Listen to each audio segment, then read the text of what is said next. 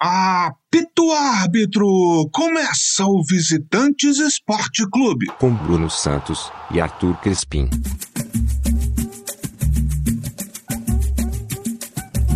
Alô, paixões! Alô, doçuras! Bom dia, boa tarde, boa noite, bom momento, amigo ouvinte, amiga ouvinte, amigue ouvinte. Esta é mais uma edição do podcast Visitantes, comigo de Londres, Arthur Crispim, e com ele dos estúdios Newton Santos, no Rio de Janeiro, Bruno Santos. Fala, Brunão! E aí, Arthur, beleza? Bom dia, boa tarde, boa noite, bom momento, amiga, amigo, amiga e ouvinte. Estamos aqui para mais um episódio maravilhoso do podcast. É uma pauta que eu quero falar desde o começo e a gente fica enrolando, mas enfim conseguimos, Arthur. Vamos falar de quê e vamos falar com quem? O mais importante. É, primeiro, deixa eu lembrar que eu estou falando dos estúdios Alex Scott. Eu tenho que sempre fazer homenagem a Alex Scott, porque jogou muita bola. Grande mulher, hoje em dia, grande comentarista de futebol. E agora sim, prosseguindo, que é para ficar emocionado, que hoje o convidado também é de altíssimo gabarito, né, Brunão? A pauta do programa de hoje é racismo nos esportes. É uma reação muito estranha, lamentável até, o ruído, como se imitassem um macaco. As coisas mais idiotas, mais ridículas que, que torcida pode fazer. Isso é um absurdo e acho que é passível de punição e tem que ser punido exemplarmente pela Comembol esse tipo de manifestação. E para falar com a gente sobre esse assunto, a gente trouxe um cara que entende do assunto de cima a baixo. Idealizador e diretor executivo do Observatório de Discriminação Racial do Futebol, MBA em Gestão Empresarial pela Faculdade de Desenvolvimento do Rio Grande do Sul, a FADERGS, em 2015. Graduado em Administração e Empresas também pela FADERGS em 2015. Tem curso de gestão de Extensão e Gestão Esportiva pela Universidade de Santa Cruz do Sul, a Unisc, estudioso da questão étnico-racial, com formação no curso Cidadania e Reconstrução da Identidade Étnico-Racial da Universidade Livre, que é uma realização do Centro Ecumênico da Cultura Negra, o SECUNE, é palestrante pelo Observatório da Discriminação Racial do Futebol em seminários sobre racismo no futebol e outros eventos com temática étnico-racial, tendo textos sobre racismo publicado em vários jornais, revistas e sites nacionais e internacionais. Além de tudo, é escritor e autor do livro Fragmentos, Contos da Vida Cotidiana. Conosco no visitante, Marcelo Carvalho. Tudo bom, Marcelo? Olá, tudo bem? Bom dia, boa tarde, boa noite para quem está nos ouvindo. E você dando esse currículo aqui, eu fiquei até pensando, será que sou eu mesmo? Mas enfim, né? A gente ao longo da vida vai fazendo vai fazendo alguns cursos, vai tentando se especializar, tentando entender mais esse nosso Brasil. E hoje estamos de cabeça dentro desse projeto do Observatório, um projeto que, para mim, é muito importante em vários aspectos, em vários sentidos, e importante demais falarmos sobre racismo no, no esporte brasileiro. Com certeza, Marcelo. E a primeira pergunta, a gente vai começar lá do começo. Como que o Marcelo, administrador com MBA, tem a ideia de criar o Observatório da Discriminação Racial do Futebol? A ideia de falar de racismo, ela surgiu antes do trabalho do observatório. Surgiu por aquelas inquietações que a gente vai vendo no Brasil, falarmos da, da cultura alemã, da cultura italiana, de diversas culturas, e parece que nós, homens e mulheres negros, não temos participação na criação desse nosso, desse nosso país. Então, desde a minha infância, eu sempre fui muito incomodado com esse aspecto. Em 99, eu criei um site chamado Nossa Negritude. A ideia do site era falar sobre expoentes negros ao longo da história do Brasil. E aí, claro, né, assim, a gente precisa de dinheiro para viver. E aí, em 99, por conta do, do meu trabalho, eu não consegui dar sequência nesse projeto. E aí, em 2014, com os casos de racismo que ocorreram no início do ano, Márcio Chagas, Tinga e o Arouca, eu fui, eu fui pensar e disse, cara, aqui está um, uma boa ideia, uma boa possibilidade da gente falar sobre racismo. Porque falar de casos de racismo, a gente tem casos de racismo todos os dias. Mas os casos do futebol, eles conseguem mobilizar a sociedade de uma maneira que poucos outros casos conseguem. Então eu percebi ali a necessidade da gente falar de, de racismo nesse espaço, com essa, com essa, com esse alcance que o futebol tem. E aí pesquisando eu descobri que não existia um lugar aonde tivesse os casos de racismo ao longo da história e o desdobramento desses casos. Era como se o Brasil vivesse de casos isolados de racismo no futebol. Não existia uma sequência, não existia dados. E aí o observatório nasce com esse objetivo, né, da gente ter dados e poder principalmente dizer casos de racismo no futebol brasileiro não são esporádicos, são frequentes. E eu acho que esse é o principal trabalho que o observatório conseguiu ao longo desses sete anos. Maravilha, maravilhoso isso. Você citou o Márcio Chagas, Márcio Chagas, grande expoente da arbitragem é, brasileira, gaúcha e brasileira, né? e depois foi um comentarista de arbitragem muito bom, merecia mais espaço. É, Marcelo, seguindo nessa linha, só para a gente poder explicar para o público que está nos ouvindo, leigo, o que, que, o observatório faz hoje em dia? Qual é a gama que ele publica, do que ele, que ele mostra? O observatório nasce né, com esse objetivo de monitorar e acompanhar os casos de racismo no futebol brasileiro. Então, ao longo do tempo, nós vamos criar o site e lá a gente consegue colocar todas as notícias de racismo no esporte que a gente tem, que a gente consegue acompanhar. Então, a gente tem uma ferramenta de monitoramento que consegue nos dar é, essas notícias que vão saindo no Brasil e fora do Brasil. Ao, um ano depois, a gente lança o relatório anual da discriminação racial no futebol, que é um documento, o primeiro documento no Brasil, que tem os casos de racismo e o desdobramento desses casos de racismo. Além disso, o relatório nos dá essa análise aonde os casos acontecem, com quem eles acontecem, quem são as vítimas, quem é o agressor. Então, todo esse essa gama de informações é criada a partir do relatório do observatório. E de lá para cá a gente começa também a tentar dialogar cada vez mais com os clubes de futebol, para que a gente consiga fazer campanhas e ações e os clubes reverberem essas ações. Os clubes de futebol hoje no Brasil e fora do Brasil são verdadeiros veículos de comunicação. Não é à toa que hoje os clubes têm rádio própria, TV própria, porque eles sabem do alcance que eles têm. E aí o observatório começa a usar essa, essa possibilidade da gente, primeiro, a gente passava ideias para os clubes de futebol e eles executavam. Depois a gente entendeu que a gente precisava executar essas tarefas, essas, essas campanhas. E aí o observatório começa a propor ideia, propor campanhas e, e continua né, com parceria com os clubes de futebol para que eles pensem e executem as próprias ações deles. Muitas vezes a gente é consultado hoje por diversos clubes no Brasil para, olha, a gente quer fazer uma ação de combate ao racismo. Vocês podem ser parceiros e aí a gente tenta fazer essa parceria acontecer. Então hoje o observatório é reconhecido tanto por acompanhar e monitorar esses casos, por cobrar providências das autoridades, também pela produção do relatório e principalmente por essa por esse diálogo que o observatório vem fazendo entre clubes, sociedades, uh, Tribunal de Justiça Desportiva, então todo esse mundo do futebol, o observatório hoje acaba dialogando com, com, com esses atores, né, esses stakeholders, para que a gente consiga falar de racismo em todos os espaços e não falar de racismo apenas quando a gente tem notícia de um caso. Maravilhoso, maravilhoso. É, e aí, com você falando, eu, eu sempre penso numa coisa que a, parece que, que a gente se esquece, né? Primeiro que as pessoas tratam o futebol como um ambiente à parte. Ele não é como se faça parte da sociedade. Ah, no, no futebol tudo pode, o torcedor pode xingar, não sei o que lá. Ah, porque ali é um momento em que a pessoa está extravasando. E eu já fico meio bolado com um negócio desse. É, sendo que é o contrário, né? Na verdade, o futebol ele é um espelho da sociedade. Então, se a gente vê o que está acontecendo no futebol, é exatamente o que acontece na gente como sociedade, né? É, só para exemplificar rápido aqui, é, tem uma notícia rolando enquanto a gente está gravando de um cara, um empresário que amarrou um quilombola e torturou o cara no meio da rua, assim, é, é um negócio absurdo que acontece. E aí a gente vê que tem esse espelho. Mas continuando, é, você escreveu um artigo que desde que o Grafite, que hoje é comentarista né, da, da Rede Globo e tal, do, ali do, do conglomerado Globo, é, e desde que ele denunciou o racismo provocado lá pelo Desábato, na Libertadores de 2005, as punições no Brasil são muito brandas. E a gente arrisca dizer que no mundo inteiro, na verdade, elas são muito brandas.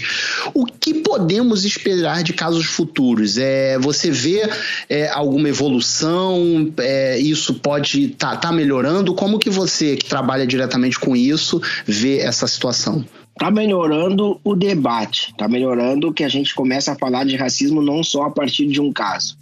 Hoje a gente consegue falar de racismo no esporte de diversos ângulos. Então, por exemplo, essa matéria vai sair no momento que a gente não tem um caso. Né? Ela saiu por conta da, da pauta que a gente está sempre levantando. Uh, esse é o lado positivo. O lado ruim da história é que por parte das autoridades, por parte de quem comanda o futebol, seja no Brasil ou no mundo, a gente não vê avanços. Então, assim, a gente não vê avanços não só na questão de punição, mas também na questão de, de campanhas. Campanhas efetivas de combate ao racismo a gente também não vê. E falar em punição é lembrar que tribunais de justiça que deveriam ser autônomos, eles estão ligados às federações, às confederações. E aí, se a gente imaginar que esse tribunal vai começar a punir os clubes uh, de maneira severa, a gente vai lembrar que esses clubes votam no final do ano, né, ou no final a cada dois ou três anos, no presidente da federação. E aí, se a gente pensar nessa punição, a gente vai lembrar que esses votos eles podem não ocorrer.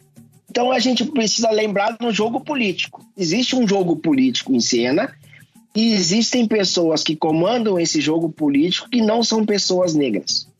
Então, além disso tudo, a gente precisa pensar em ter pessoas negras nesses espaços de comando, nesses espaços de decisão e poder do futebol. Enquanto a gente não tiver, a gente vai ter ações a partir do momento de grande repercussão de um caso ou de, de, da ocorrência dos casos cada vez maior. Aí a FIFA vai lá em 2019 quando a gente teve ocorrências de casos na Itália frequentes no leste europeu, a FIFA muda o código de conduta por essa pressão. Mas a mudança do código de conduta, que no primeiro momento parecia uma coisa maravilhosa, depois a gente vai ver que hoje ele não teve efeito nenhum prático. Porque a possibilidade de um juiz parar o jogo e, dar de, e determinar derrota para clubes cujos torcedores estão cometendo racismo, a gente vê que ela não, não existiu e não vai existir porque não vai existir porque o árbitro precisa, além de tudo, ter muita coragem para fazer isso. Você imagina um clássico regional, o juiz determina que o jogo está encerrado por conta de um ato de racismo e que o clube perdeu pontos. Como é que ele anda na rua no outro dia?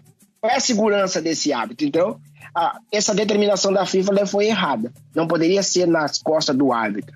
E segundo, que quando o árbitro não faz o que a FIFA determinou, não acontece nada com esse árbitro. Ou seja, é assim, vamos escrever um código de conduta para que a gente pareça, pareça antirracista, mas de fato a gente não é antirracista.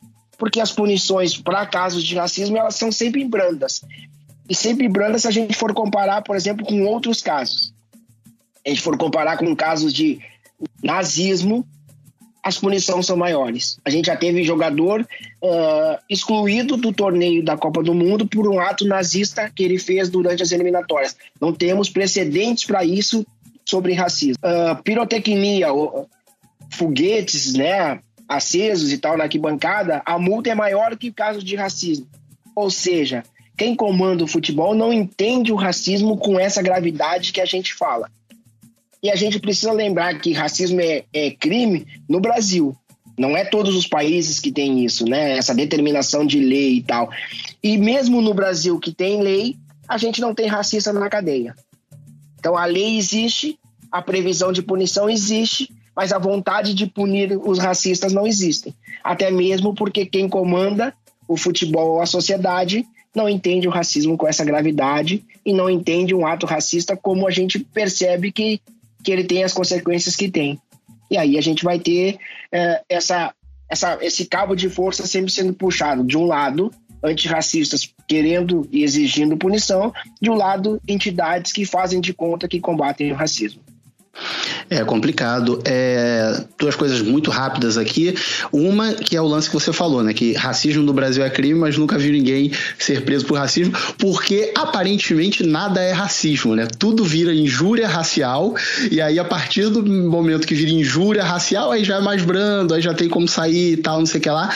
Esse é um ponto. E o segundo ponto, quando você fala dos árbitros, além da FIFA colocar isso na, nas costas deles, a gente tem um agravante no Brasil que é a arbitragem não ser profissional.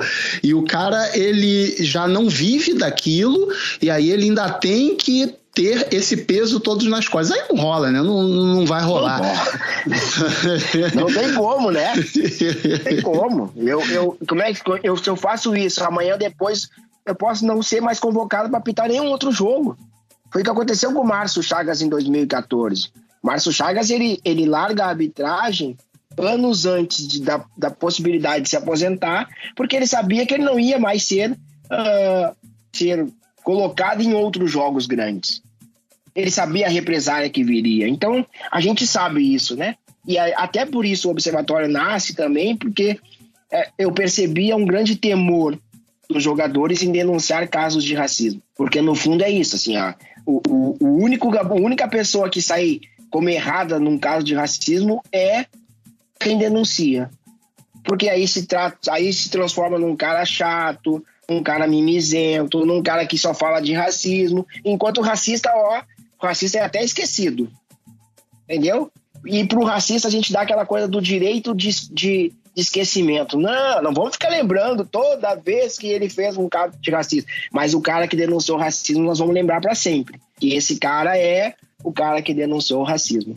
Eu tenho três detalhes para a gente pular para a próxima questão. O primeiro é quando o Marcelo fala da questão de que a gente precisa de gente preta nas posições chaves de poder, eu concordo integralmente, mas além disso adiciono que a gente precisa de pessoas pretas em posições chaves de poder que entendam a luta antirracista, porque de Sérgio Camargo basta um.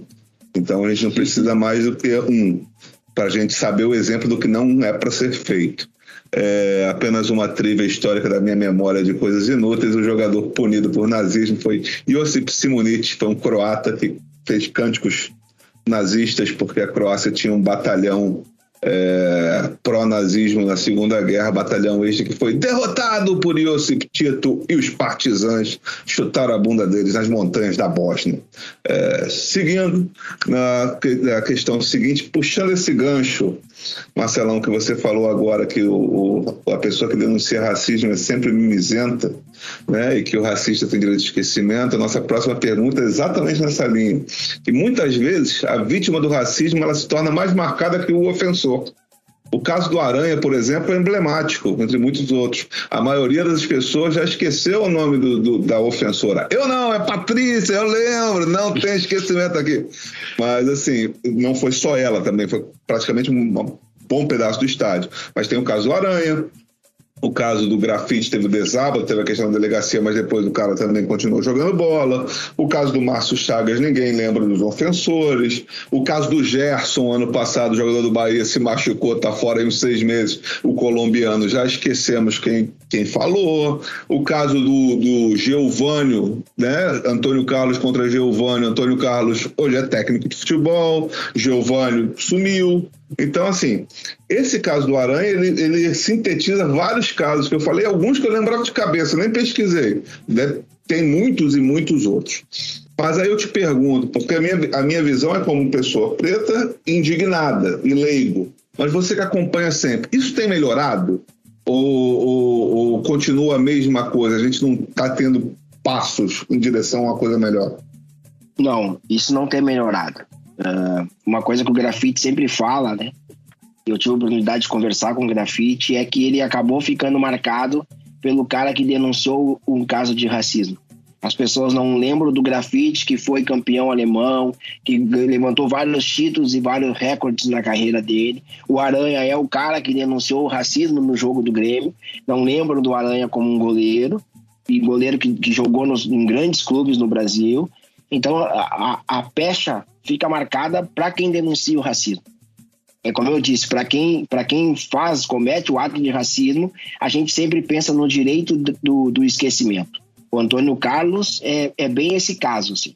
O Antônio Carlos passou por diversos clubes e alguns clubes, os torcedores uh, exigiram que as direções não contratassem o Antônio Carlos por esse histórico.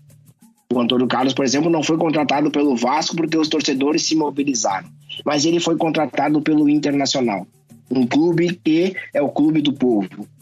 E aí a, mobilização no Internacional também ocorreu. Mas aí veio essa questão do direito do esquecimento, do direito que a pessoa tem de, ao pedir desculpa, ser perdoada. E aí, naquele momento, a gente percebeu que o Antônio Carlos nunca pediu desculpa para o Giovanni. Ele pediu desculpa para quem se sentiu ofendido. E o Antônio Carlos, como você disse, continua trabalhando em todos os clubes, sempre nessa coisa de direito de, de esquecimento. Sendo que, sendo que, aquele caso dele com o Giovanni não foi o único caso de discriminação do, do Antônio Carlos. O, o, o, a célebre comemoração do jogador do Pai Sanduca, agora não vou lembrar o nome, que comemorava atirando flechas, nasce numa discussão que ele teve com o Antônio Carlos, que o Antônio Carlos chama ele de índio. E aí no jogo seguinte ele faz um gol e aí ele atira flechas. Então, assim, não era o primeiro caso. Não foi o primeiro caso. Assim como outros tantos racistas, né? A, a questão toda é que a gente sente pena dos racistas. A sociedade tem pena dos racistas. Poxa, coitado do cara. Esses dias eu li uma matéria que dizia que, poxa, o, o pai do jogador tal se sentiu mal quando o filho cometeu aquilo, chorou muito e tá muito triste. Tá, e, o, e, o, e o meu pai? O pai do Aranha? O pai do Márcio Chagas? O pai do grafite? Como, como esses pais se sentiram? Como se sente o pai de quem é vítima de racismo? As pessoas esquecem? Ou as pessoas têm aquela velha frase que o Márcio Chagas ouviu? vocês estão acostumados a sofrer racismo. Isso, isso é algo menor. Vocês já estão acostumados. A sociedade é racista. O que, que eu posso fazer com isso? Então é isso. Sabe aquele entendimento que o racismo existe e existe mesmo na sociedade brasileira, faz com que as pessoas entendam que, cara, é só mais um caso. E muitas vezes as pessoas não se dão conta que é mais um caso que, que levou à morte. Não é mais um caso. É mais um caso, é mais uma vida é mais uma vida que foi interrompida. Afinal de contas, a cada 23 minutos jovem, morre um jovem negro assassinado no Brasil. E a gente acha isso normal. Porque, sabe, a sociedade é assim, a violência é assim, a pessoa era suspeita, estava num lugar que, que, que não poderia estar, já tinha antecedentes criminais, e aí vale a máxima do não esquecimento, né? Ah, tinha antecedentes criminais, aí podia morrer. Tá, mas e por que, que a máxima não vale para os outros? Por que, que os outros têm direito de esquecimento? Então, o racismo no Brasil, a gente tem que pensar também nesse viés. E aí, como você mesmo disse, né? O futebol, ele não é diferente da sociedade. Ele é um espelho, só que é um espelho perigoso, né? Porque é um espelho que amplifica isso. Esse é o grande questão do futebol. Ele não é só um espelho, ele amplifica isso um caso de racismo no futebol ele tem muitas consequências na sociedade, muitas consequências. Então o futebol precisa dar o exemplo. O futebol não, o futebol não pode mais tolerar atos de racismo. Mas é isso, assim, eu acho que é um avanço que a gente tem de, de, de debater o caso, de debater a pauta, de ver cada vez mais os clubes falando sobre racismo, demonstrando interesse na pauta. Mas a gente não deve esquecer nunca que racismo também é uma questão econômica. E aí, hoje, quando a gente fala em, em aliados antirracistas, a gente tem que pensar que tem aliados antirracistas que só lucram com a nossa causa. Muitos clubes que lançam uma camiseta que, que eu, fico eu me pergunto sempre quando eu vejo uma camiseta nova sendo lançada: para quem é que vai o dinheiro dessa camiseta nova? Dessa camiseta antirracista que está sendo lançada, o dinheiro vai para onde? Vai para o clube ou para alguma organização negra que luta contra o racismo? Se vai para o clube, ela não é antirracista. Mas enfim, né? Aí a gente vai. Aí já começa a entrar numa outra pauta. Mas o que eu digo sempre, né? Primeiro, assim, primeiro eu bato palma para todas as iniciativas dos clubes de futebol. No primeiro momento. No segundo momento, aí a gente vai começar a conversar se de fato essa ação traz algum resultado para a sociedade ou não. Com certeza. É, e eu só queria deixar aqui mais um caso desse do esquecimento, que é o caso Soares e Evra, né? Que o Soares foi extremamente racista com Evra, inclusive o chamando de macaco. É, e esqueceram logo em seguida, Soares é idolatrado, é endeusado, inclusive por muitos brasileiros aqui. É, eu fico puto quando as pessoas começam a dizer, ah, Soares isso, Soares aquilo, eu fico revoltado com isso. É, mas Vida que segue, vida que segue. Passando aqui para a próxima, é, eu e o Arthur somos dois apresentadores pretos, é, porque pardo é papel, e muitas vezes não víamos representação nossa na imprensa de um modo geral, inclusive na esportiva. Hoje em dia, há diversos apresentadores, repórteres, narradores e comentaristas pretos. Qual a sua visão sobre esse movimento recente? É, é, é algo mais para ah, vamos fingir uma diversidade ou realmente esse movimento está acontecendo? Realmente ele está acontecendo. Algumas empresas ainda vão nessa coisa do, poxa, eu preciso ter uma pessoa negra aqui, e aí eu trago aquilo como um troféu. Mas muito, muitas pessoas estão entendendo a necessidade, de fato, de ter diversidade. Eu não vou citar aqui uh, nomes, né? Mas eu conversando com, com um apresentador, e aí eu levei a pauta para ele e aí, um dia ou dois dias depois, ele me chama no WhatsApp e diz: Marcelo, depois de conversar contigo e entender mais sobre racismo, né? E o racismo estrutural, enfim, eu olhei para dentro da minha redação. E aí, ao olhar para dentro da minha redação, eu percebi que não tinha negros. E aí, eu lembrei daquela frase do racismo estrutural. E aí, ele disse: Não, mas só um pouquinho. Eu sou o cara que contrato. Então, eu não posso usar essa, essa frase se não tem negros aqui é porque eu não contrato, ou não faço questão de contratar, ou não oportunizo que as pessoas entrem. Então ali teve uma reflexão. E essa reflexão ela vem acontecendo. Claro que tem algumas pessoas que, que são racistas e elas não percebem. E aí, eu não perceber isso, elas não dão importância para esse ato. Algumas já percebem e aí já pensam, né, na questão de, pai, eu preciso ter uma pessoa negra, mas o que, que é o precisar ter? Precisar ter é para fazer o troféu ou para de fato tornar aquele ambiente mais diverso. Então eu acho que essa essa essa pauta que a gente vem levantando, ela está conseguindo trazer esse debate e está conseguindo oportunizar novas entradas. Mas como foi dito, né, a gente não quer Sérgio Camargo ali. A gente está abrindo a porta para que entre outros negros conscientes e que esses negros entendam o papel deles, como como alguém que está ali para representar uh, a população negra, alguém que está ali para possibilitar que outra pessoa negra entre, porque a gente também viveu durante muito tempo a síndrome do negro único. Era aquele cara que entrava no espaço, se sentia super bem de ser o único negro e não queria ter outro negro ali dentro, porque ele queria ser o único. Hoje eu já vejo que tem uma mudança de comportamento e de mentalidade. É aquela coisa do eu cheguei, eu quero que outros cheguem. Um dá mão para o outro para que todo mundo faça parte desse espaço. Então, eu acho que essas, essa conscientização ela vem acontecendo. As empresas começam a entender que, que ter pessoas pretas ali também é importante para que eu tenha diversidade, para que o assunto da pauta seja diferente, para que eu consiga falar de outras coisas. Porque se eu tiver um, um grupo de homens brancos né, héteros, cis e tal, a minha pauta vai ser sempre a mesma. Meu, o meu debate vai ser sempre o mesmo. Então eu preciso ter ambientes, principalmente no jornalismo, ambientes diversos. Homens, mulheres, LGBTs, uh, negros, uh, brancos, índios. Eu preciso ter esse ambiente para que eu consiga pensar o futebol de outra maneira. Enquanto eu não tiver um ambiente diferente, o futebol vai ser pensado da mesma maneira que ele era lá atrás. Um esporte que vale tudo porque é um esporte que para muitos vale tudo. Perdeu, eu posso eu posso ir lá tirar pedra no ônibus, eu posso ameaçar jogador. Entendeu? Essa violência que o futebol muitas vezes diz que não concorda, a gente via ela sendo promovida nos veículos de comunicação. E exaltavam essa coisa do torcedor ir lá no estádio. Então a gente precisa mudar essa mentalidade. A mudança dessa, da mentalidade só vai ocorrer a partir de novos atores nesses lugares as mesmas pessoas não vão promover essas mudanças. É, e aí, puxando para essa questão, acho importante a gente ressaltar assim: que é muito bacana você ter hoje em dia um podcast, por exemplo, como o Ubuntu, que é feito só por jornalistas pretos, o Marcos Luca Valentim, Rafael Serafim, Pedro Moreno, o Diego San, é, tem a Karine Alves também, tem o Tiago Oliveira, enfim, está aumentando, está expandindo, é muito legal. Tem o Marcelo mesmo Redação Sport TV, sempre lá dando, dando recado, que é muito bacana também.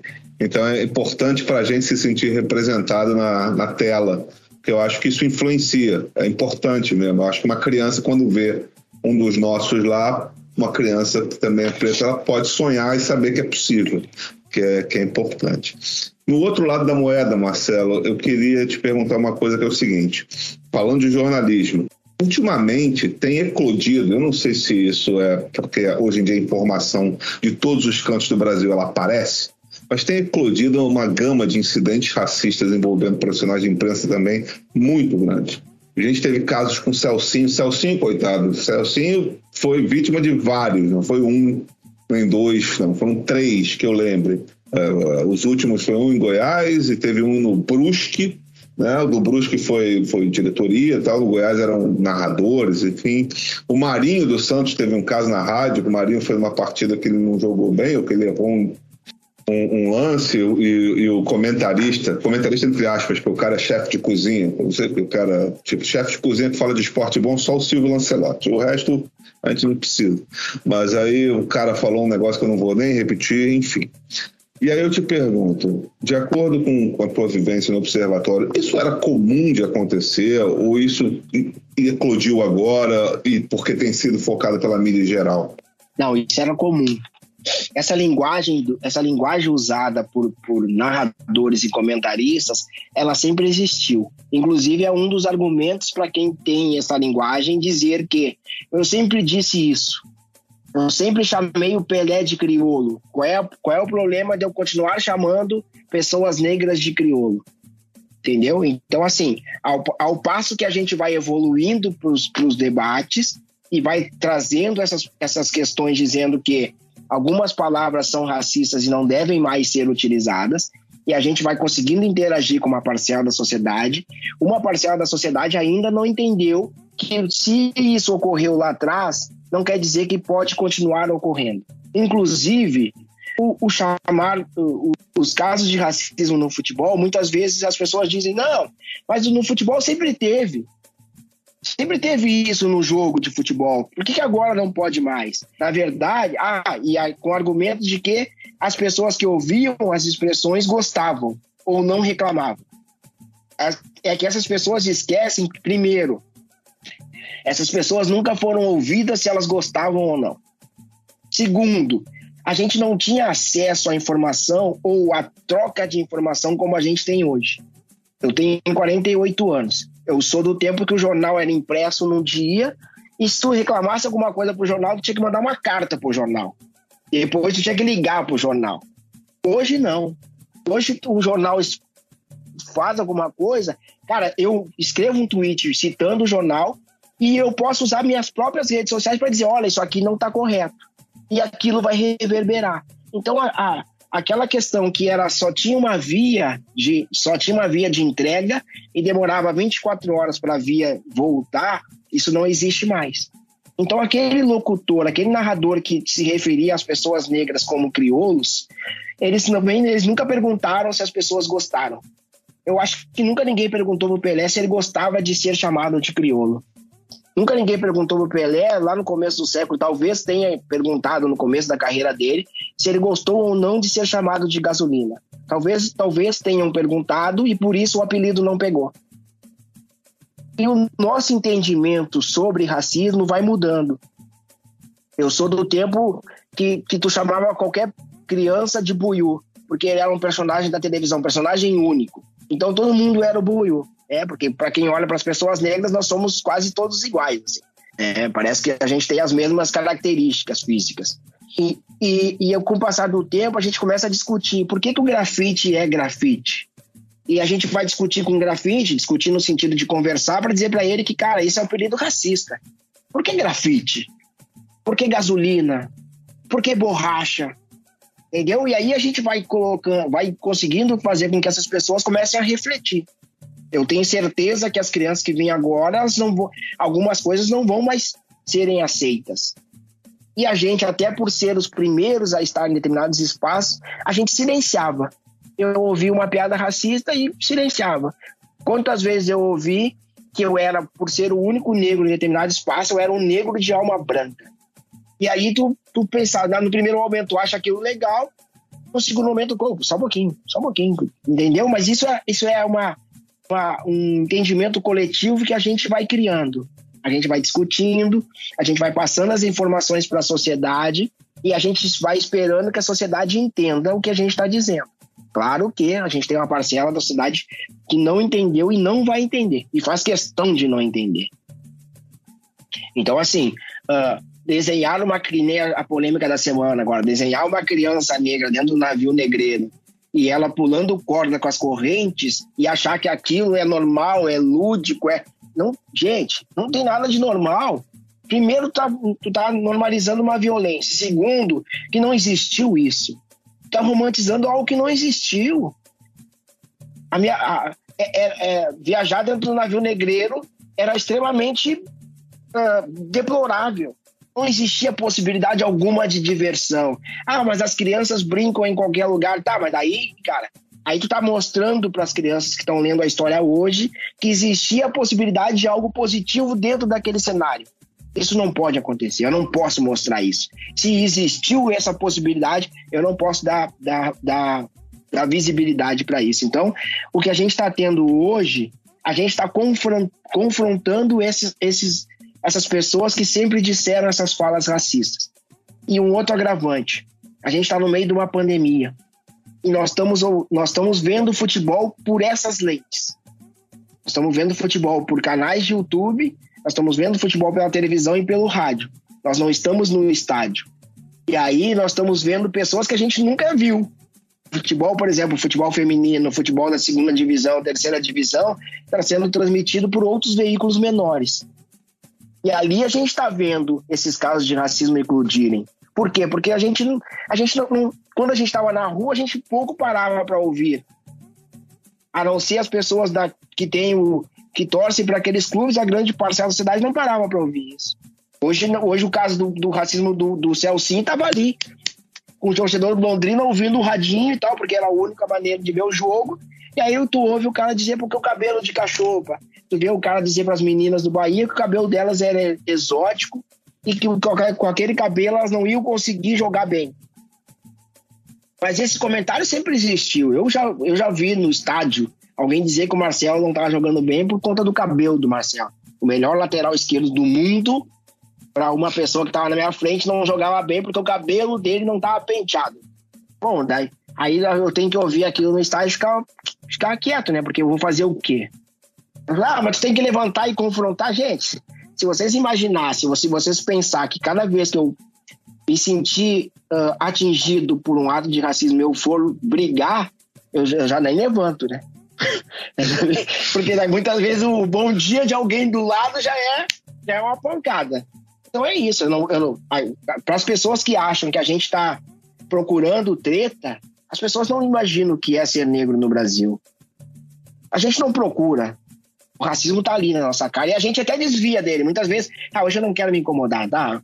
Mas é o seguinte, eu não, não ouvi o que tu disse. E a gente, a gente vai vivendo dessa maneira. Então, assim, o racista e essas pessoas sempre existiram. No meio esportivo, muito. Até porque muitos desses que estão no meio esportivo consideram jogadores de futebol como algo menor. E eles se sentem superior aos jogadores de futebol. Aí já começa a linguagem errada. E aí o tratamento já é outro, a linguagem já é errada e dificilmente a gente vai conseguir ter equidade nesses, nesses debates, né? Mas eu acho que a mudança está acontecendo no sentido de a gente está colocando novos atores ali. A gente está colocando, como você disse, toda a galera do Ubuntu, por exemplo, dentro, dentro do programa.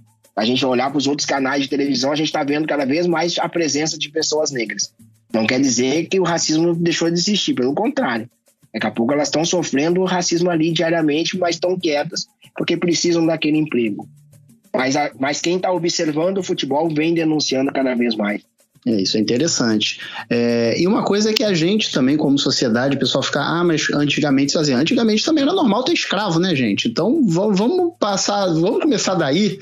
Então você tem que, é, a sociedade ela tem que evoluir como um todo, a gente tem que evoluir. Eu, eu, eu já reproduzi racismo, porque quando você vai ver depois e você pensa assim, putz, mas por que, que eu fiz isso naquele momento, naquela época? E você não vê que você está, é, às vezes, violentando a si próprio.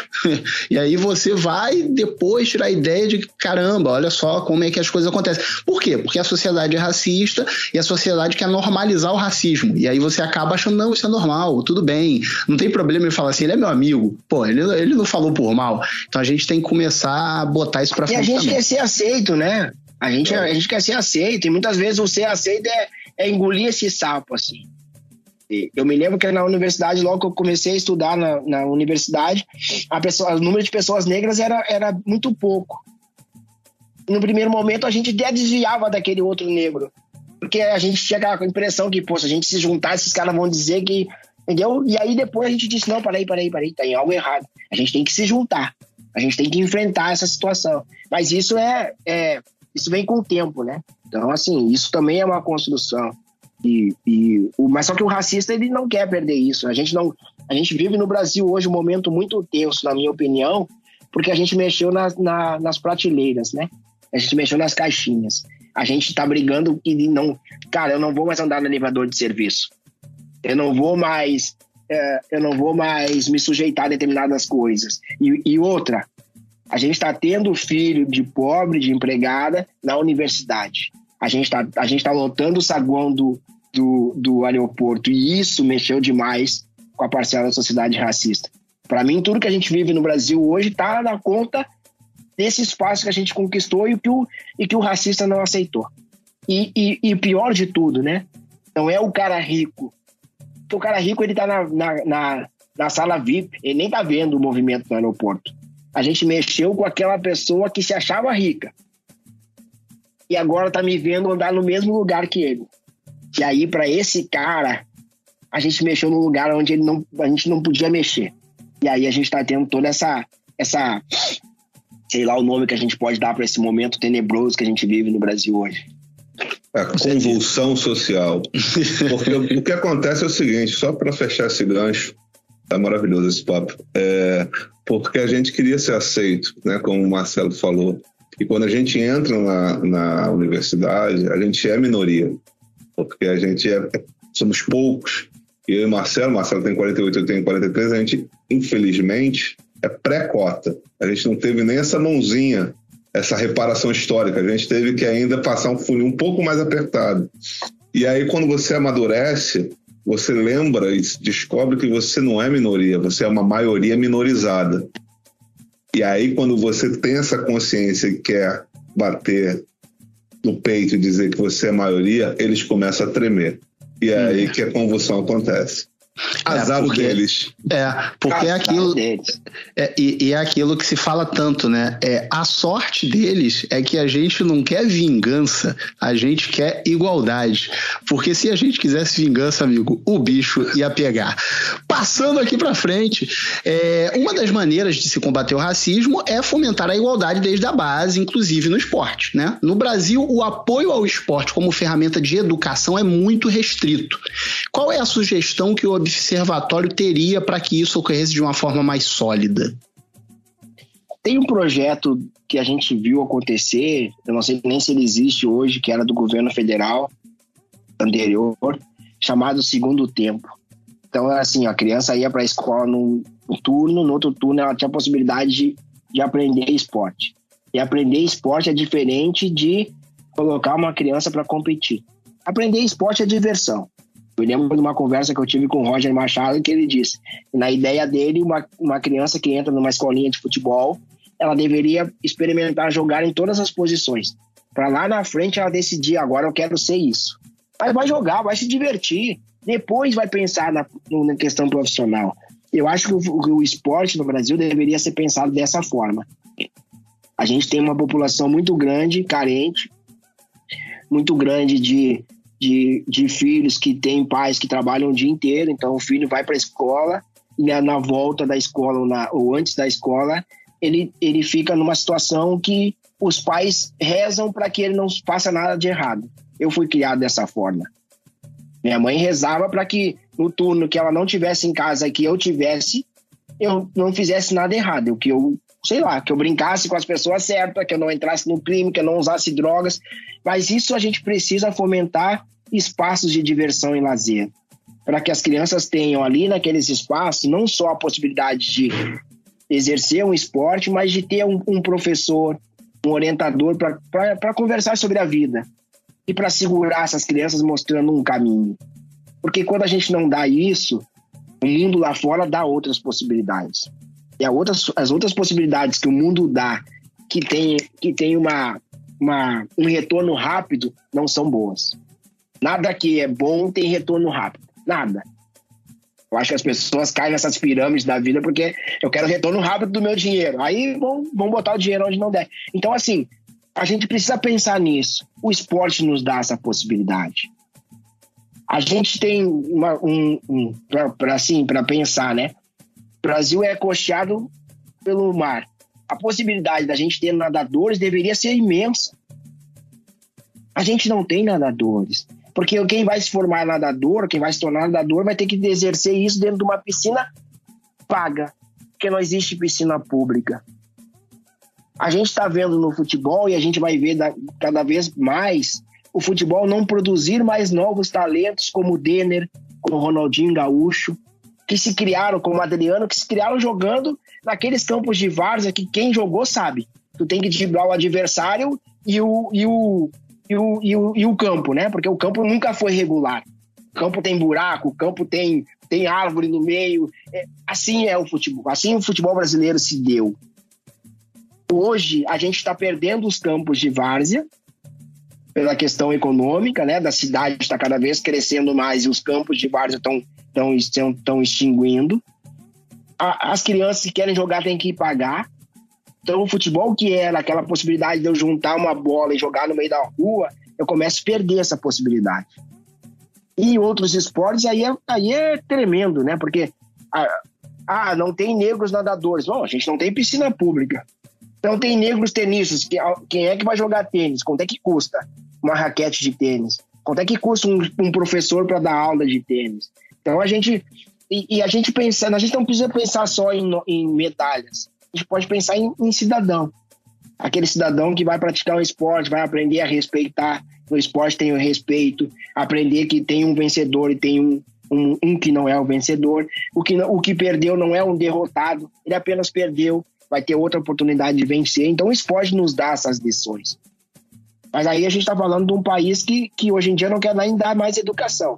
A gente está falando de educação, de esporte no segundo tempo. A gente está perdendo o primeiro. Se deixar, a gente não vai ter mais escola pública amanhã. A gente não tá, a gente não vai ter mais universidade pública.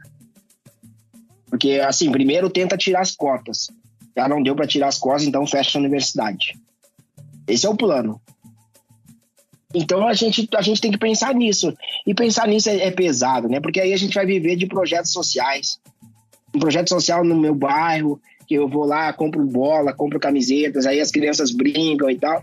É, isso também é pesado para quem faz, né? Não dá, assim, a gente vai depender sempre de alguém que tenha um bom coração. Tá na hora da gente ter uma sociedade que tenha um bom coração e não pessoas que tenham um bom coração. E a gente tem que pensar assim, uh, alguém que abre uma escolinha de futebol, ah, eu vou ajudar as crianças. A gente tem que começar a pensar que será mesmo? Ou tu tá querendo descobrir novos talentos para alocar lá na frente, né? Esse olhar precisa ser bem atento. E olhar dos pais, mais do que nunca, assim, saindo um pouco dessa questão, a gente precisa também tomar cuidado com quem a gente coloca os nossos filhos. Porque uh, o assédio, o abuso sexual dentro do esporte no Brasil é muito grande. E a gente precisa começar a falar sobre isso. A gente precisa falar sobre isso, mas daí falar sobre isso também é mexer numa outra caixinha de abelha, que até hoje só tem um cara que teve toda a coragem para falar sobre isso, que é o Breiler. Breiler Pires é o cara que mexeu nessa caixinha de abelha e a gente precisa mexer nela. Com certeza. É, alguns detalhes aqui rapidinhos é, sobre, seu comentário. Um, quando você fala das quadras de tênis, a gente teve um episódio sobre tênis que a gente fala sobre isso. Que se for comparar com a Argentina, o tanto de quadras públicas que eles têm de tênis lá, a gente não tem 0,01%, e que seria importante. As piscinas públicas a gente deveria ter. E quando você fala de campo de várzea, é uma coisa que toca muito aqui, porque eu joguei muito na várzea. Joguei muito tempo na várzea. E já sofri muita falta de tufo de grama no meio do caminho, tufo de mato, né? Você tá andando para trás, você toma ali um tabecão, você acha que alguém te deu uma banda, era um tufo de mato que tava ali. E aí, quando você também cita né, a expansão é, imobiliária e, e, os campos de várzea, isso aconteceu também comigo. A gente tava, tinha, tem um hotel aqui perto que ele tinha um campo de várzea imenso, muito bom, e que eu jogava todo final de semana. Só que a gente já sabendo que os caras estavam vendendo terreno, que iam construir um condomínio de casas e tal. Então foi assim: foram 11 jogos só que eu consegui disputar antes dos caras se fecharem o campo mesmo para construir o, o coisa. Porém, fui o artilheiro com 23 gols em 11 jogos. Então tá tudo bem, tá tudo tranquilo. O last dance da pelada. É. Marcelão, a gente está assim caminhando para a reta final aqui. Vamos para a penúltima pergunta, que ela é uma pergunta multiuso, mas que desperta muito a minha curiosidade do Bruno. A gente sempre bate papo e esse assunto sempre nos, nos permeia. É o seguinte: como os atletas em geral eles reagem ao observatório da discriminação racial, Marcelo? Eles se sentem protegidos, eles colaboram ou têm a postura mais reservada? E a partir dessa pergunta, eu tenho uma outra pergunta também dentro dessa, que é o seguinte: por que os atletas não se manifestam de forma mais contundente? Principalmente os que têm maior visibilidade, aqueles que têm uma visibilidade em contexto. Sei lá, vou dar um exemplo, não estou falando da pessoa em si, mas estou dando um exemplo. O Neymar, por exemplo tem dois pontos ali é, nessa tua pergunta que a gente precisa prestar atenção. Assim. Primeiro, assim, eu, eu tive, como dizer, a sorte de conviver com alguns jogadores de futebol. E aí, quando eu tive a sorte de conviver com eles, ou conviver no mundo deles, a gente vai perceber que em torno desse mundo gravita uma série inúmera de, de pessoas. E essas pessoas, muitas vezes, elas querem tirar, tirar proveito de de estar perto com o jogador. Então, assim, proposta que o jogador de futebol recebe diariamente para comprar um carro mais barato, para comprar algo mais barato, que eu vendo aqui, compra comigo, sabe, aquele jeitinho e tal, é muito grande. O assédio para eu tenho eu tenho uma proposta de um negócio maravilhoso, vem comigo, ele é muito grande. Então o jogador de futebol ele acaba se tornando uh, reservado o medo de cair num golpe desse. E assim mesmo, muitos caem num golpe desse. A gente não tem a notícia, mas basta ver a quantidade de jogadores que acabam sem dinheiro no final da carreira, no final da vida. Então, o jogador de futebol ele tem essa coisa de se reservar nesse sentido. Sabendo disso, quando eu começo o trabalho do observatório, eu não foco assim em ir diretamente nos jogadores. Eu vou naqueles que eu conheço. Pô, fulano, conhece o fulano? Conheço. Pô, dá uma ligada para ele, ver se eu consigo conversar com ele e tal. Eu nunca me eu nunca pensei em focar o trabalho do observatório nos jogadores de futebol. Já sabendo dessa questão de serem reservados, e aí tem uma segunda questão que é a seguinte: jogador de futebol geralmente é um menino que atravessou o país de norte a sul, né? De, com 12 anos de idade. E com 12 anos de idade, ele passou a, a viver e conviver e aprender o mundo, a olhar o mundo na visão do empresário e do assessor de imprensa, daquela equipe de assessoria. Essas pessoas são brancas. Essas pessoas disseram para ele que para chegar onde ele chegou é meritocracia.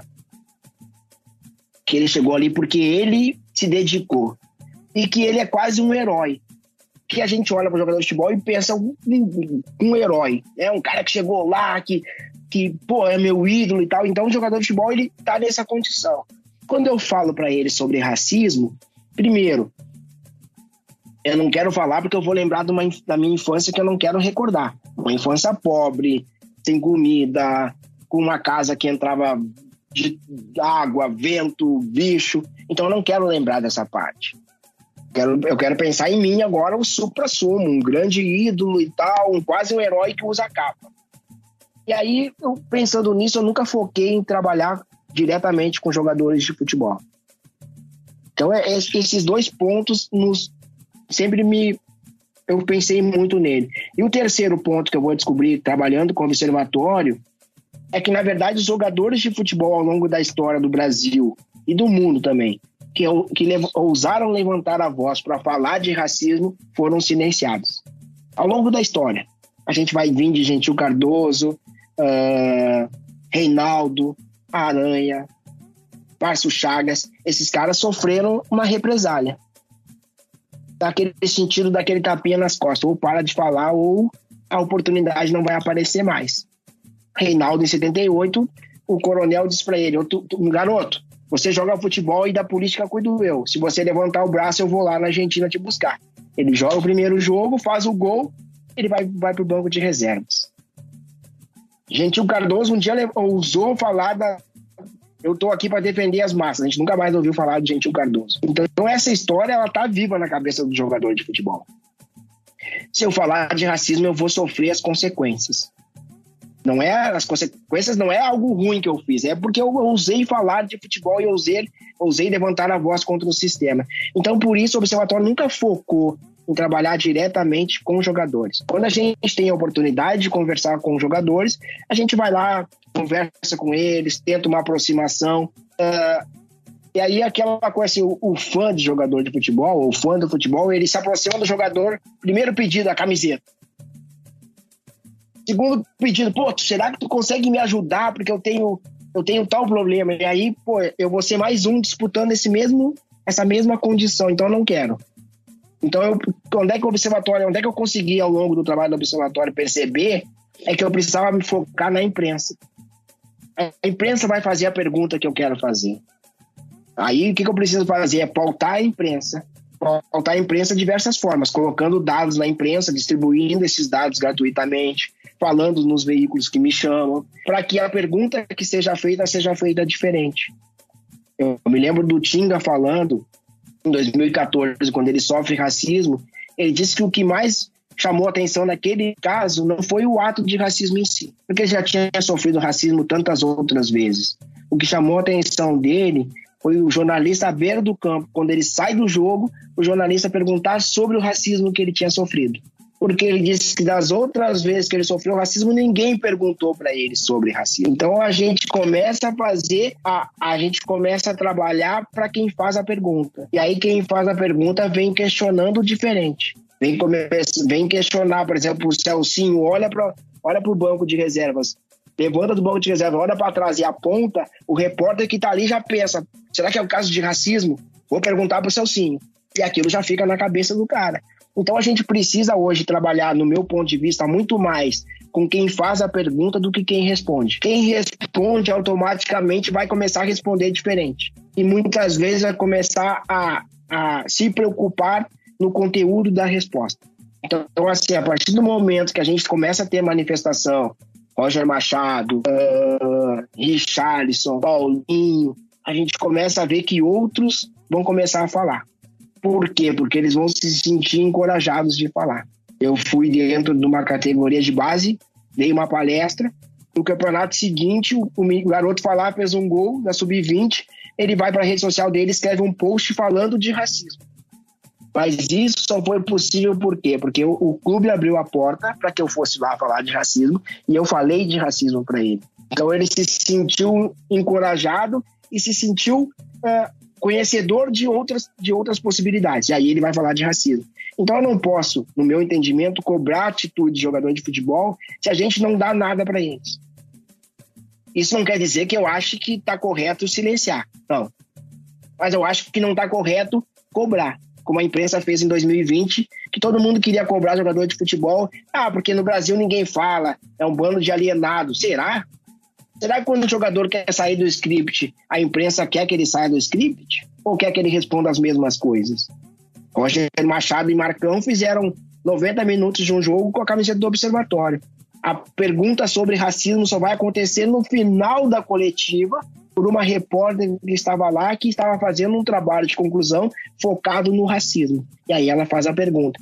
Os outros que perguntaram antes, ninguém perguntou sobre racismo. Então é preciso que quem pergunte tenha essa nova visão. E aí a gente precisa também aqui do outro lado trabalhar para que essas pessoas tenham conhecimento para fazer a pergunta certa, porque senão vai fazer a pergunta errada aí o resultado não vai ser bom. Mas, mas esse é o assim respondendo a tua pergunta, né, trazendo um outro aspecto, é que eu acho que jogador de futebol ao longo da história sabe que a maioria sofreu represária, silenciamento e muitas vezes tiveram as portas fechadas. E aí ninguém quer falar. Maravilha. Exatamente. É complicado, assim, você até trouxe uma informação que para mim é nova, esse lance da não o lance da represália, isso a gente sabe que existe, mas o lance de realmente muitos não terem informações suficientes para poder levantar uma bandeira, porque eu tal qual Martin Luther King Jr., eu tenho um sonho.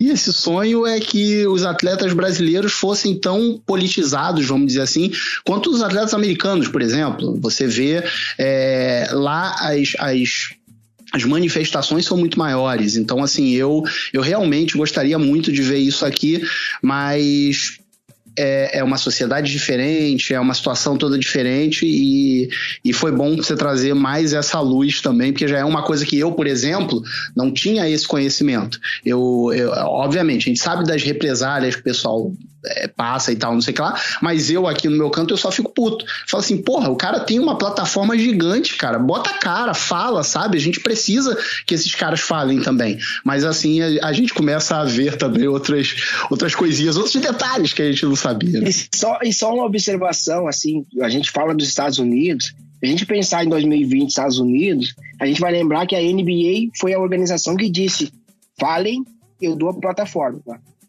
Tá? aí todos os, os estádios da NBA naquele momento estavam lá a mensagem Black Lives Matter. A NBA entrou na luta. A NFL reconheceu o erro dela com Colin Kaepernick e entrou na luta. A Federação Inglesa possibilitou que atletas falassem e disse: falem que eu seguro aqui atrás. A Federação Alemã fez a mesma coisa. A Nike nos Estados Unidos patrocina Colin Kaepernick mesmo sem ele jogar. LeBron James, Naomi Osaka, Lewis Hamilton dá dinheiro para que eles se posicionem. Aqui no Brasil, as instituições que comandam o futebol, silêncio. Os clubes, a maioria, silêncio. As marcas, silêncio. A mesma Nike que bota dinheiro lá, não bota dinheiro aqui. A mesma Nike que faz peça lá, falando de racismo, a peça da Nike aqui no Brasil nunca teve fala, fala sobre racismo. Então, esse cenário a gente precisa pensar, né? Eu também acho, pô, jogador de futebol, será que ele, se ele for contra o sistema, ele é mais forte que o sistema? Será? A gente viu isso com o Lewis Hamilton, será? Entendeu? E aí a gente tem que pensar, né? Pô, mesmo pensando no Neymar, por exemplo, ele quer ser o melhor jogador do mundo. Será que se eu brigar com o sistema eu vou conseguir chegar nisso? O Lewis Hamilton hoje está batendo todos os recordes da Fórmula 1. Mas a, o título de melhor piloto não é dado por recordes que ele vai quebrar. O título da Fórmula 1 é dado por, por, por uma entidade que não existe, que é o povo, é a sociedade, é o jornalista. O jornalista fica dizendo, ele é o melhor do mundo, aí a massa vem vindo, ah, melhor do mundo e tal. Enquanto o jornalista não disser que o Lewis Hamilton é o melhor do mundo, a gente vai achar que o Lewis Hamilton quebrou recorde. Ponto. Mas quebrou recorde porque ele teve um carro bom, quebrou recorde porque os pilotos da época dele não são tão bons e a gente não vai valorizar o Lewis Hamilton. Por quê? Porque a, a mídia não nos deu essa, essa alavanca, né? Não puxou esse debate. E vai puxar por conta do racismo. Então a gente precisa lembrar também que quem está ali tem uma máquina, mas também tem uma máquina que joga contra. E essa que joga contra é muito mais pesada. Muito mais pesada. Não é à toa que o Lewis Hamilton hoje uh, a gente está vendo algumas coisas na Fórmula 1 que a gente fica pensando, cara, Será que isso aconteceria com outro piloto? Porque é isso, porque aquele mesmo sistema que lá no começo disse pro Lewis Hamilton, se posiciona que eu te apoio, quando ele começou a colocar o dedo na ferida, esse sistema disse, não, parei, parei, eu sou antirracista até a página 2. Na página 1 um, eu sou antirracista, na página 2 não, na página 2 tu já mexeu, agora tu já mexeu comigo. E é a mesma coisa que a gente tenta fazer com o Observatório hoje em relação à rivalidade dos clubes de futebol no Brasil. Porque quando a gente fala de rivalidade, é assim, o, o racista é sempre o outro. O clube do outro é racista. O meu clube não. E aí eu vou achar o argumento que eu quiser para dizer que o meu clube não. E aí a gente está perdendo a oportunidade de dizer, cara, meu clube é racista. Meu clube não tem conselheiros negros. Meu clube não tem presidente negro, não tem treinador negro, não tem diretor negro. Entendeu? enquanto a gente achar que o racista é sempre o outro, a gente vai viver nessa sociedade que a gente vive, que 84% reconhece o racismo, 4% é racista. O racista não, não existe. Ele é uma entidade que desce de vez em quando, uh, faz o crime de racismo, sobe de novo. É, é isso. É isso. É, e para terminar aqui, Marcelo, agora sim, nossa última pergunta, para encerrar esse papo que, assim, maravilhoso. Eu ficaria 3, 4, 5, 10 horas conversando contigo sobre isso, porque é maravilhoso, mas também tem isso, né? A gente também é, é, é poderia conversar sobre outras coisas, porque aí sempre é, é, isso, né? O negro sempre vai falar sobre racismo, e aí não tem essa coisa. Mas é, depois a gente, depois do mundo pós-pandemia, a gente passa 30 minutos falando de racismo e 8 horas só tomando um negocinho, conversando sobre amenidades. Se Deus quiser, a gente vai chegar nesse ponto aí. Mas. A pergunta é a seguinte: quais foram os grandes ídolos da criança Marcelo antes de se tornar o ativista Marcelo? Cara, meu grande ídolo foi Pelé, né? Primeiro grande ídolo para mim, é, o primeiro primeira vez que eu usei escrever na minha vida, eu escrevi um, um, livreto na quinta série chamado Pelezinho. E ele dizia que eu, mas não eu, né, era o personagem, ia fazer o gol na final do campeonato. E aquela final do campeonato ia me dar um super contrato e eu ia dar uma casa para minha mãe, para meu pai, a gente ia viver numa mansão, eu ia ter o que eu quisesse, comer o que eu quisesse, vestir o que eu quisesse, que na época não vestia, não comia. E, então, o meu primeiro ídolo é Pelé. Sem conhecer Pelé, por, por, pela entidade que é Pelé, né? Por ser esse ser. E aí, ao longo do tempo, eu vou tendo tantos outros ídolos no futebol. Assim, depois disso, para mim, eu acho que o grande ídolo do futebol para mim é Romário. Que eu chorei em 82, eu chorei em 86, e aí o Romário em 94 me fez chorar de novo só que aí é chorar de alegria, né? É, até hoje, quando o Galvão Bueno grita é tetra, eu choro de novo. Porque é isso, assim, o futebol tem esse poder maluco. De umas pessoas, tem uma música do arte popular que, que ela decifra bem isso, assim. Se meu time faz um gol, eu choro. Mas me divirto com a violência da TV. Esse é o futebol brasileiro. Esse é o torcedor de futebol apaixonado pelo clube, apaixonado por futebol. E a gente no Brasil Agora a gente está mudando, né? Tem uma geração que está brincando de outras coisas e tal. No meu tempo, o videogame era uma, uma peça que um vizinho lá tinha e eu um dia ia poder chegar perto do videogame. Hoje está mais fácil jogar no, no smartphone e tal. Mas para mim, o futebol era esse lugar, assim, um lugar sagrado. O lugar sagrado me deu Pelé, o lugar sagrado me deu, me deu Romário. Eu, eu assisti, eu vi o crescimento do Ronaldinho Gaúcho, um cara que assim, com a bola nos pés, para mim não tem. Tem, assim, é, é um cara que dificilmente tu vai ver um talento que nem ele, jogar que nem ele jogava, brincar que nem ele brincava. E aí, para mim, esses, esses foram os grandes ídolos. Assim, a diferença do Ronaldinho é que eu convivi de perto com ele. Assim, eu vi o Ronaldinho, eu via o Ronaldinho na quarta-feira do meu lado, assim, né? Num, num, espaço de samba que tem em Porto Alegre. Então, para mim, ele não era, não se transformou nessa entidade que, que é Pelé e que é Romário. Mas para mim, os três são os grandes, os grandes jogadores de futebol. E aí a gente vai também descobrir outras coisas, né? Jogador é uma coisa, atleta é outra. O, o Cristiano Ronaldo nos mostrou que jogador é, é uma coisa, uh, atleta de futebol é ele. Cristiano Ronaldo é atleta de futebol. É o cara que dorme na hora certa, come na hora certa, vai aprender a, a, a cabecear, a chutar. É uma coisa que o jogador de futebol brasileiro, nossa, assim, eu não conheço histórias que nem a dele. Assim. O Romário é o que mais chegou perto. Eu lembro da história do Romário numa, numa final de um campeonato carioca, se eu não estou enganado. Que um dia no treino ele não treinou, os caras tá fazendo, e ele chutando com a perna esquerda, né? Essa história que eu ouvi, não sei se ela é real e tal. E aí o cara, ele ali brincando, né? e aí chegou no dia do jogo, o zagueiro, acho que era o Divan, o Romário recebe de costas e o Odivan já, pô, ele vai sair pra cá. E aí o cara já sai correndo e ele puxa pro outro lado. E aí ele diz, os caras, que, como é que foi? Ele disse, não, eu passei a semana inteira pensando nisso.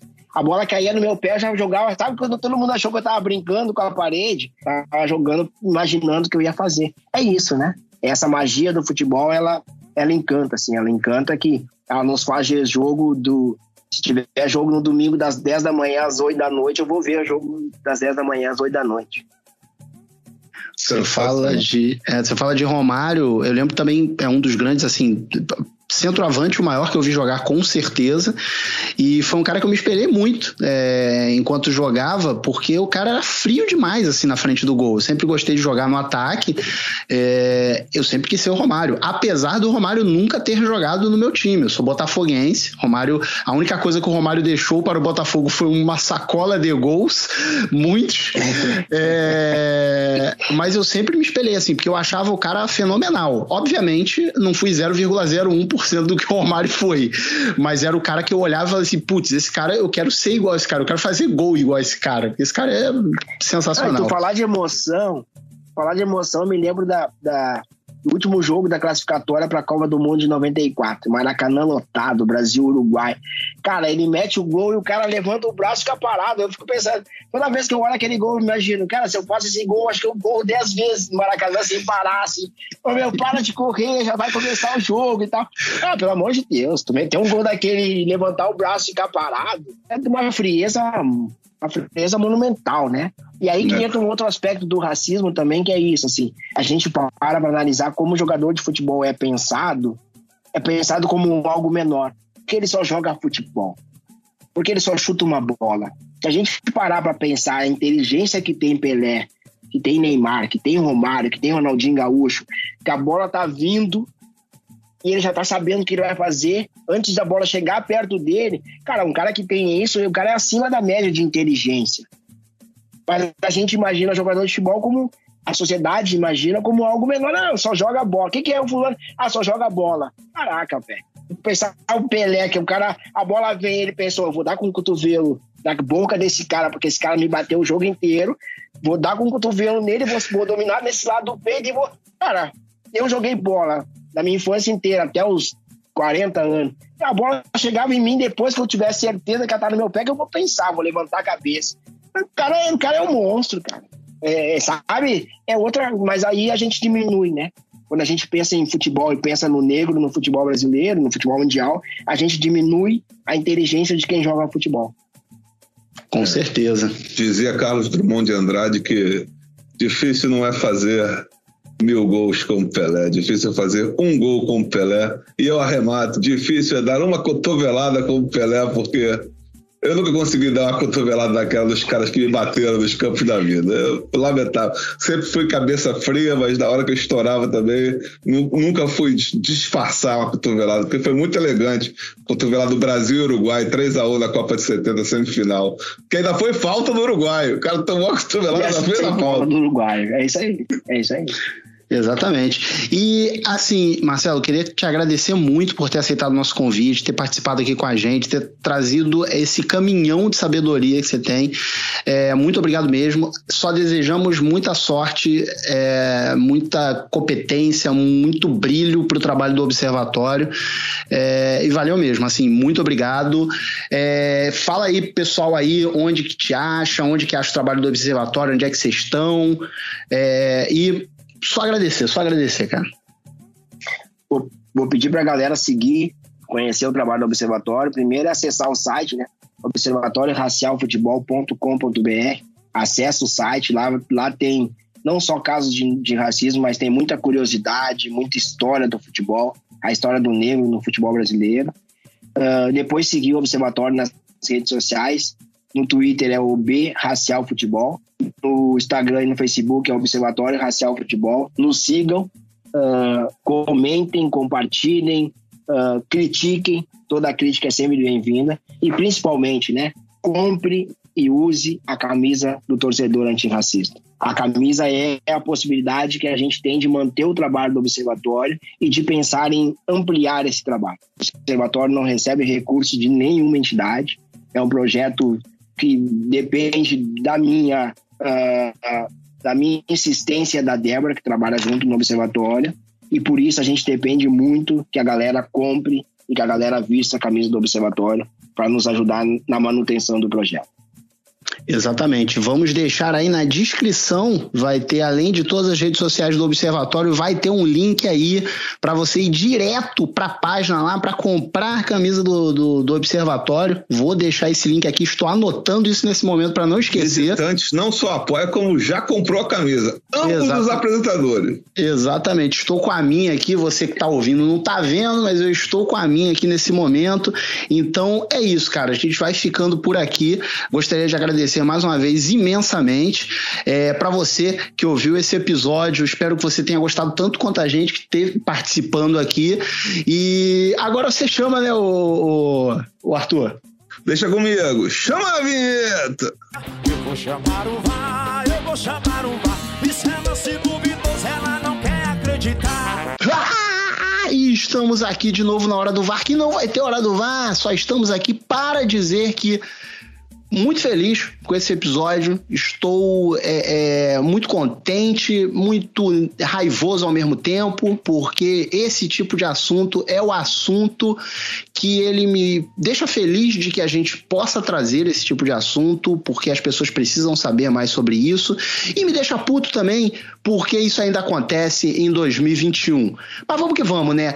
E só lembrando para vocês, hoje não temos comentários, o, o episódio foi grande mas foi bom.